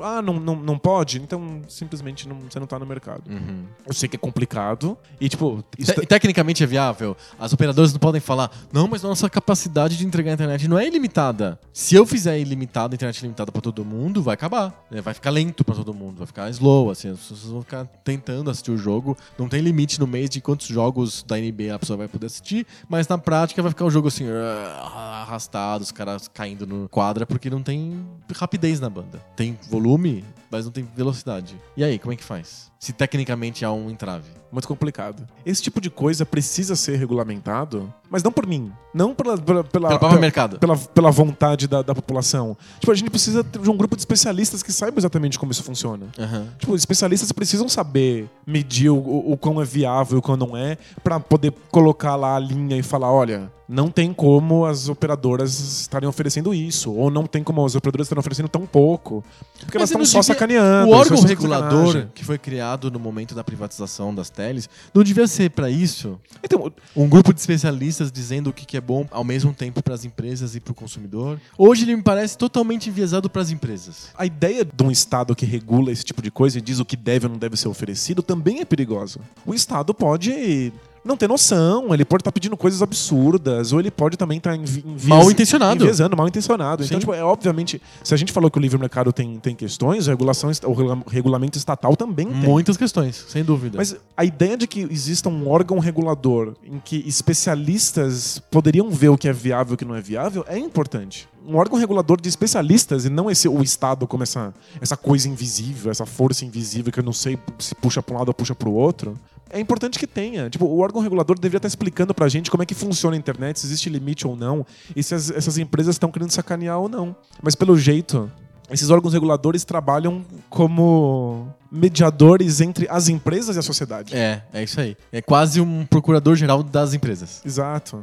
A gente precisa repensar como é que são feitos os órgãos reguladores. Aham. Tipo, qual é a função deles e uma maneira de que eles realmente tipo, pudessem ouvir o público. Tipo, o povo deveria estar se unindo e reclamando da internet. Metade da população brasileira tem internet, outra metade, Metade. não tem, né? Exato. A metade que, que, que tá se doendo deveria se unir e colocar suas queixas para um órgão regulador que deveria dar conta disso e responder ao público. Eu não sei se a gente tem agências reguladoras capazes de fazer Aham. isso e definitivamente o Estado não é forte o suficiente para botar ordem nisso. O que a sociedade tem feito é essa parcela vocal da sociedade que é a mais afetada por esse, esse problema, tá fazendo bastante pressão pública, tá fazendo abaixo assinado, tá, tá falando diretamente com os representantes no governo e principalmente tá fazendo aquela, aquelas campanhas de conscientização e entre aspas difamação, que são é um, talvez seja o instrumento de pressão mais efi- eficiente. É, Pessoas que cancelam seus planos, em que tem- detrimento de um de outro. Tem duas abordagens que as pessoas estão fazendo agora. Uma é do ponto de vista estatal. Então você reclama pro Estado e pros seus representantes e vê se algum tipo de legislação Resolve o problema. Resolve o problema. A outra é uma pressão mais via livre mercado. É você tirar sarro e reclamar e ridicularizar Fazer o cancelar e, e- e cancelar a internet na esperança de que surja um novo, uma nova empresa ou uma dessas resolva a- aderir, Aderir. À livre internet. Exato, e aí eu oferece o serviço ilimitado e aí todo mundo pode migrar para ela. Sim. Não sei se é se minha posição é enviesada, mas acho que a gente tem mais chance do Estado ir lá e simplesmente falar não vai rolar do que das empresas mudarem, Fazer por conta própria. fazer por conta própria isso. É porque é muito fácil pra TIM, que é uma- no caso dela, o serviço de residencial dela é bem pequeno, tá disponível em pouquíssimas cidades, em poucos bairros, falar: olha, o, meu, é ilimitado. Se tivesse aberto como os outros, provavelmente não, não, não, não faria isso. Sim, se ela, não- se ela não fosse o azarão da, da corrida e que precisasse mesmo de um estímulo, de até dessa. ganhar esse kudos, assim, de, de ser associado com uma coisa boa, né? Aham. de melhorar a marca deles e tudo, eles não fariam. Mas vamos ver. Obviamente, a regulação estatal tem problemas e o livre mercado tem problemas também. Aí precisa ver qual, é a abordagem que a gente vai ter pra pra solucionar essa questão. Fechamos? Espero que sim. Até porque a gente não pode fazer um programa muito, muito grande, né? Porque as pessoas vão ter que baixar e vai comer É, banda. É. Eu vou fazer o upload e vou perder toda a minha banda. Então a gente tem que terminar rápido o programa. Mano, como é que eu vou assistir NBA? Eu tô meio um pouco desesperado. Você vai assim. ter que ver o lance a lance da NBA. Vou ter que ler o play-by-play. É, o cara falando assim, sexta, bela jogada. Eu vivo de escrever sobre, sobre NBA. O que eu vou fazer? Você vai ter que comprar um serviço profissional, você vai ter que abrir um CNPJ. Comprar aí um serviço de empresa? Comprar um serviço de empresa. Custa uma fortuna, louca? é caro, assim? é bem caro. Obrigado, não vai dar. É, mas você tem o Patreon mais rico do Brasil. Quem dera. Cartinhas? Cartinhas. Cartinhas.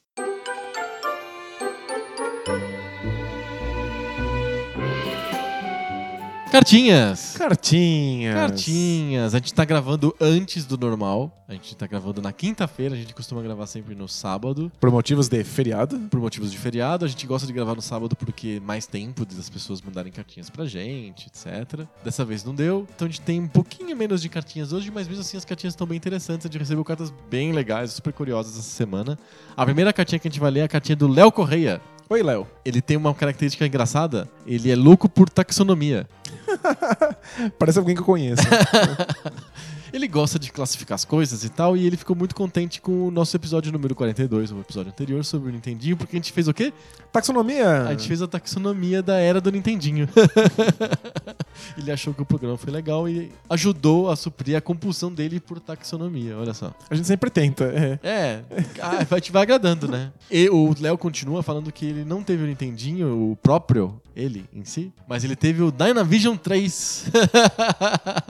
que era uma, é uma coisa que a gente não comentou, né, no, no episódio sobre Nintendinho, mas quem sabe fica num, um episódio sobre videogames no Brasil. Os clones, né? E o Dynavision 3 era um clone de Nintendinho e ele lembra aqui direitinho que ele tinha uma portinha e você abria ele tinha dois, duas entradas de cartucho. Uma entrada de cartucho padrão japonês e uma entrada de cartucho padrão americano.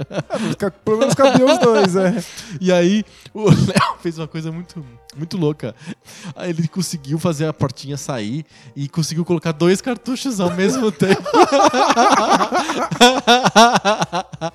e aí o que aconteceu? Ai, criança é foda. É. O que, o que aconteceu com, com dois cartuchos ao mesmo tempo? Os dois jogos apareceram ao mesmo tempo na tela? Seria muito legal se os dois jogos aparecessem ao mesmo Juntos, tempo, assim, juntos, nossa. entrelaçados. Não, na verdade não. Simplesmente a TV ficou fazendo merda assim. É, por que, que eu não tô surpreso? É, muito legal, muito legal mesmo. A gente também não teve um Nintendinho. Nintendinho. A gente Verdade. Teve, a gente teve um Super Charge, que era um, um- um clone bizarro. Era um clone chinês, ele era baseado no Famicom japonês. Ele E aí o- o o- mesmo layout, assim, de ficar com os controles pendurados na lateral, assim. Com, com um fio que não soltava. O fio É. era preso no, no, no é, ele não console. tinha uma entrada, né, do, do controle. E aí dava mau contato no fio, tinha que levar o videogame Inteiro. inteiro, pro concerto. Aí eu fiz isso tantas vezes. Ca- Cada vez que eu levava o Nintendinho pra consertar, ele voltava com um fio um pouquinho menor. Aí chegou uma hora que, tipo, o fio era, era o videogame. Aí não dava mais pra jogar. Virou um portátil. Teu Nintendinho virou um portátil. Pois é, aí tive que abrir mão dele. Tadinho do Nintendinho. Senão teria até hoje. Super Charger. Muito bom, o Léo termina dizendo que dos 20 podcasts que ele acompanha hoje, o Poco Pixel é o favorito disparado. Uhul! Ele também dá parabéns pelo podcast e pelo debate de bolso. Ele gosta, ele é do time que gosta. Eu, eu tô marcando aqui na parede, assim. os votos a favor e os votos contra. Pela paz de Jerusalém, eu voto pelo debate de bolso. pelo meu neto Eduardo e pela minha neta Gabriela, eu voto não ao debate de bolso. Por mim, por eu mesmo e pela Irene, eu voto. Falando de debate de bolso, temos várias cartinhas sobre o debate de bolso e monopolizou um pouco o episódio passado. Só o Léo falou sobre o Nintendinho, todo mundo, todo o resto falou sobre o debate de bolso. Falou so- as, as suas propostas de reforma política. Exatamente. É tan- foi tanta gente que escreveu e elogiou e pediu, etc., que a gente separou até colocou uma versão standalone do, do debate de bolso para quem não quisesse escutar sobre o Nintendinho, podia escutar só a parte de reforma política e espalhar. E principalmente eu pensei assim, as pessoas estão perguntando, pedindo porque elas querem me mandar para alguém, né? Eu acredito que seja isso. Então a gente fez uma versão espalhável, né, do conteúdo. Se vocês quiserem mandar para aquele teu amigo que não gosta de videogame ou nem sabe o que é Nintendinho, manda só a parte do, do debate de bolso e a gente já preparou para isso. É, é prático. E aí gerou, obviamente, pessoas novas que entraram no site e que deram uma reclamadinha. Então, por exemplo, a Vera Lúcia escreveu assim: esse debate de bolso está coerente, imparcial ou tá com um joystick apertado pra esquerda? Eu me lembro que eu tinha um mouse há muitos anos atrás que ele é, ele tava quebrado, era um mouse de bolinha assim, e ele fazia um barulhinho, assim, ele, ele fazia uns apitos assim, e ele só conseguia ir pra esquerda. Então a gente apelidou de o mouse comunista cantor. Lembra disso? Lembro do seu mouse comum, né? Ele só ia pra esquerda e cantava, ele fazia Que eu lembro também do. do seu monitor, É, que a imagem ia ficando cada vez menor, cada vez menor, que ela ia fechando num círculo. verdade. Tipo, e aí, de repente, ficava um círculozinho, assim, bem pequeno. E se você olhasse Tava lá, lá a no imagem. fundo, você conseguia ver o monitor inteiro. Assim. Eu me lembro desse monitor. Eu tinha que dar tapas na lateral. Você, dava porradas Eu nele. dava baita, mais baita de umas porradas. E, assim. e teu mouse comum era muito chato. É- Muito, era horrível, insuportável. insuportável. Você comprava outro mouse. Eu não sei. Que merda. Que bosta. Então, a gente, de alguma maneira, a gente tá replicando o nosso mouse comunista, assim. A gente, se- segundo a Vera Lúcia, o nosso debate de bolso foi com o botão pra esquerda apertado. Eu não acredito em par- em parcialidade. Eu acho que nós somos pessoas que existem no mundo e têm, portanto, posições. Sim. De acordo com, aquelas, com, aquilo que a gente leu, estudou, viveu. A gente fala de assuntos muito aleatórios no Muito. debate de bolso. Tem, tem, tem de tudo. Tem. Eventualmente o assunto cai em política. E quando cai em política. Tem os a nossos gente, posicionamentos. A gente traz nossos posicionamentos. Mas- não tem jeito. Mas eu queria fazer uma reflexão. Queria aproveitar a mensagem da Vera Lúcia pra fazer uma reflexãozinha. O que, que a gente falou no nosso debate de bolso sobre reforma política? Um mecanismo de tornar o legislativo mais plural e refletir melhor o que a sociedade é. de fato, um dos preceitos da democracia. Exato. E a gente pensou em mecanismos para evitar que o jogo político entre executivo e legislativo fique viciado demais, que foi aquela história de des- descasar as eleições legislativas e eleições pro executivo, que hoje são feitas ao mesmo tempo, descasar, fazer em tempos diferentes para que um governo conviva com mais de uma legislatura, que uma legislatura conviva com mais de um governo. Pra gente poder jogar fora essa ideia de governabilidade, de ficar fazendo Isso. acordos pra, pra governar. para que os governos e para que o legislativo fiquem realmente independentes. É porque é ruim pro executivo e é ruim pro legislativo também. Acho que eu sei onde você tá indo. É, O que, que isso tem de esquerda? Exato, é isso que eu ia falar. Esses dois pontos não são pontos es- necessariamente de esquerda. Ou eu deixo pra Vera Lúcia pensar se a direita que ela tá imaginando é uma direita que é contra a- o legislativo plural e contra a independência dos poderes. É isso. Mas aí, tipo, a gente tá brincando de democracia aqui. A democracia tem direita e tem esquerda. Você tá pensando numa direita que é pra fora da democracia? Uma direita que quebra o joguinho? Aí a gente não brinca disso. Ela tá falando, é, a gente defendeu o legislativo plural e a independência dos poderes, ela disse que isso é de esquerda. Não. Então, eu acredito que a, a direita da Vera Lúcia seja uma direita que não quer um legislativo plural e que quer os poderes confusos e, e- e juntos e monolíticos. É o que eu entendo Você da mensagem razão. dela. Que o meu controle tá pra esquerda, tá mesmo. Eu não, não, eu não, não tenho o que fazer. A gente nunca Respeito. mentiu sobre isso, certo? É, não, isso não, não, não tem jeito. Mas o que a gente falou sobre reforma política não tem nada a ver com a esquerda. Foi um, foi um dos poucos debates políticos que a gente fez que não tava pra esquerda. É, a gente simplesmente falou da democracia. Mas eu, aí eu pensei mais um pouco. Fiz comigo sozinho esse pensamento e eu cheguei nessa conclusão. A, a direita dessa, da, da Vera Lúcia, dessa ouvinte, é uma direita esquisita. Mas, pensando bem, olhando pro, pra quem defende as reformas políticas, eu tenho percebido que existe uma tendência, assim, de que a- as esquerdas assumam essa posição igual a que a gente pediu, um legislativo mais plural, e as direitas estão pedindo um legislativo monolítico, voto distrital, etc. É. Então, parece que a confusão não é só da Vera Lúcia, a confusão é dos partidos e dos políticos brasileiros também. Gente, Não é culpa dela. Uma democracia plural exige que tenhamos esquerda e direita o tempo inteiro puxando essa corda e influenciando um ao outro para que a gente tenha cada vez novas leis, que a gente não fique travado num, num- num único modelo legislativo para sempre.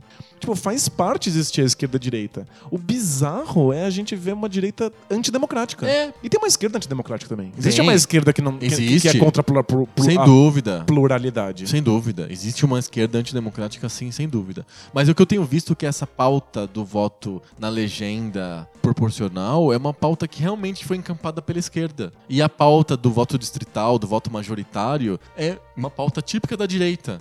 É, Que é o que é curioso Fica- e não deveria ser assim. é, fica, fica a se pensar. É, fica um- uma Porque- pulga atrás da nossa orelha. É, porque raios isso acontece. Não deveria ser assim, não, não consigo enxergar viés ideológico nenhum, nenhuma das duas coisas. Eu consigo enxergar assim. Tem gente que quer um legislativo plural, tem gente que quer um legislativo monolítico e eu não sei o que, que- qual, que é- qual dessas atitudes é a mais democrática.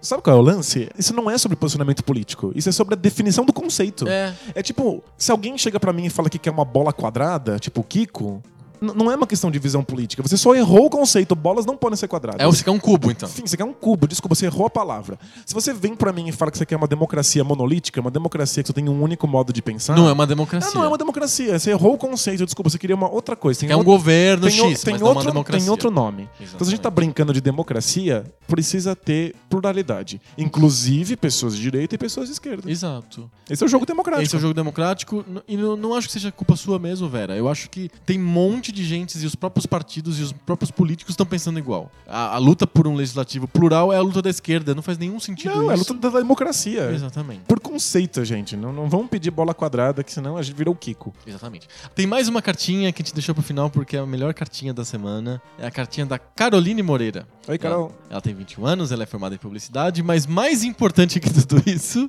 ela é a namorada do Fábio Zelensky. Sabe quem que é o Fábio Zelensky? O, o cara do Watchmen. É o cara que queria que ela, Carol, assistisse o filme do Watchman e ele desistiu porque ele descobriu que o filme era ruim.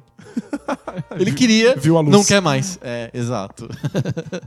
É, ela disse que faz um bom tempo que ele fica insistindo pra ela assistir o filme do Watchman, mas ela tem um instinto dela que a fez repelir isso. O instinto só não funcionou no Lanterna Verde, né? Exato, é. Na hora que o quebrou. instinto precisava dar certo, não dá, né? Impressionante. o Lanterna Verde não rolou. E aí, ela não sabia. O lance é o seguinte: a gente acabou gerando uma certa discórdia, porque ela não sabia que ele tava desistindo de fazer ela ver o filme do Watchmen. Que ela, ele tinha mudado de ideia. Eu não sabia que, A que Carol ele, não achava, que, ele sabia. já, que ele já achava o filme ruim. É. Isso. E aí ela escutou o Poco Pixel E descobriu. E descobriu. ela, do nada, ela tava lá e escutou o Poco Pixel e falou o nome do cara e falou que ele não gostava mais do filme e ela ficou chocada. a gente falou que por ela ter visto o Lanterna Verde e o Amazing Spider-Man, ela devia fazer o, o namorado dela assistir os 50 Tons de Cinza e o, o Sex and the City. E ela disse que não, que ela nunca pediu pra ele assistir esses filmes, que inclusive ela mesma não assistiu. E ela fazia questão de comentar isso pra gente. Importante. Importante. Ela não Importante assistiu os mesmo. 50 tons de cinza. Tá bom. Me- melhor pra todos os Melhor pra envolvidos. todos, né? Melhor pra você, melhor pra ele, melhor pra todo mundo. Agora, por causa da cartinha que o, o Fábio mandou pra gente, ela vai fazer questão de assistir o Watchmen junto com ele pra fazer ele passar uma vergonhinha. Ele vai ter que admitir que é ruim ali, em tempo real. Em enquanto, tempo real. Enquanto acontece. Tá vendo? Tá vendo? É ruim. É bosta. é brega. Tá tudo em câmera lenta, o que que o Zack Snyder consegue deixar isso rápido, né? Exato. Acelera essa porra aí, né? Ela termina dizendo que ela já acompanha um pouco o Pixel, justamente por indicação dele, do namorado, e que ela gosta bastante mesmo não conhecendo de games. E a gente acaba tornando o trânsito dela menos chato. Legal, Legal, bacana. Muito bacana. Sabe que é uma tendência, apesar de toda a polêmica do termo do debate de bolso, que não devia ter, por exemplo, o Márcio Azedo, lembra do Márcio Azedo? Sim. Ele disse que a gente devia fazer dois podcasts, um podcast sobre videogames e outro podcast sobre política de esquerda. Como se no debate de bolsa fosse só política. Se- é, a, gente não- fa- a gente faz. Debate dois- sobre tudo. A gente faz dois ou três e aí fica estigmatizado. Ficamos malignizados como caras que fazemos podcast de, de videogames com tendências esquerdistas. Isso aí parece mentira que a, que a mãe conta. Exatamente. Mó cara de mentira que a mãe conta, né?